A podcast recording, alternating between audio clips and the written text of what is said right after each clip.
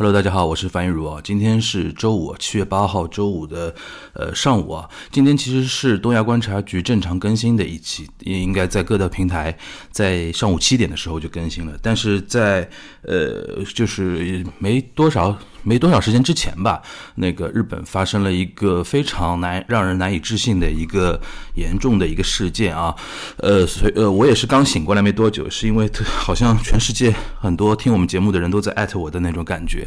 是什么呢？是那个安倍晋三在一个选举造势的场合，是在一个户外的一个选举选举造势的一个场合。呃，被人从背部啊开枪啊，现在目前的情况挺严重的，是好像是说心肺停止，心肺停止在日语中的那种表现，可能在中文的语境里边就是觉得他那个伤势应该挺重的，应该应该是很难再救回来的那种感觉啊，所以说这个事情可以想见，呃，是一个怎么样的一个事件，它背后到底是有组织的，还是一种个人的私人恩怨之类？现在目前因为刚刚发生没多少时间，所以说还。不知道全貌啊，然后可能肯定之后陆陆续续的会有很多说法，比如说这个犯人什什么时候会出来之类的，会有很多事事情出来。呃，然后这个事情敏感的一个一点，明天就是呃日本参议院选举，然后这个事件会给之后的波澜不惊的参议院选举带来怎么样的一个实质性的影响，现在还不知道啊，肯定是要等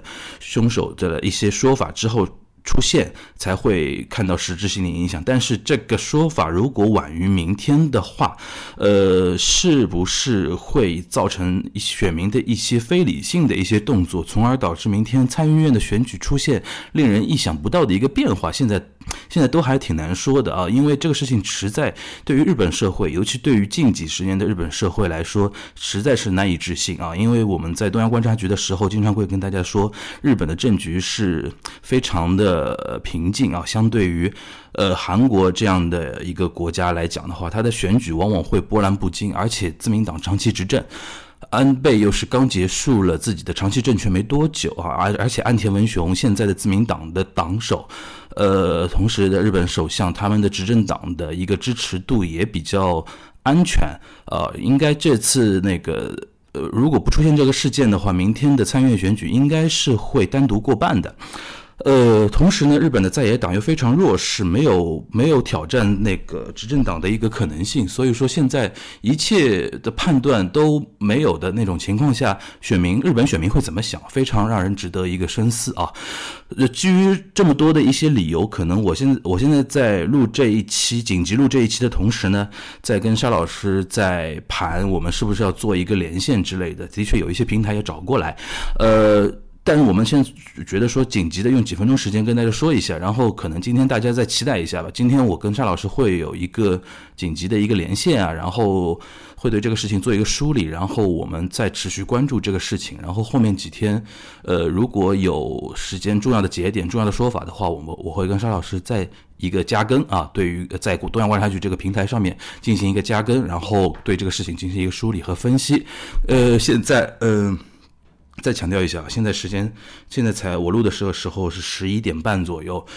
呃，北京时间十一点半左右，现在很多说法都没有出来，所以说大家稍安勿躁啊，然后可以关注一下事态的一个发展。这个事情的确对于东亚。东亚那个地区来说是一个非常重要的一个变化，因为安倍从，呃政治地位上来说，然后对于日本国内右翼的一些影响力来说是非常重要的一个人物啊。然后同时他跟中国政府打很多年交道，所以说他的这这么一个紧急的一个事件肯定会影响很多方方面面。所以说呃是一个重要的一个突发事件，所以说我们要持续的关注它，好吧？呃，先讲到这边，我我会去继续整理一些资讯，然后。跟沙老师进行一个紧急的一个连线或者录制啊，大家如果是音频平台的话，大家敬请期待音频的平台，好吧？大家拜拜。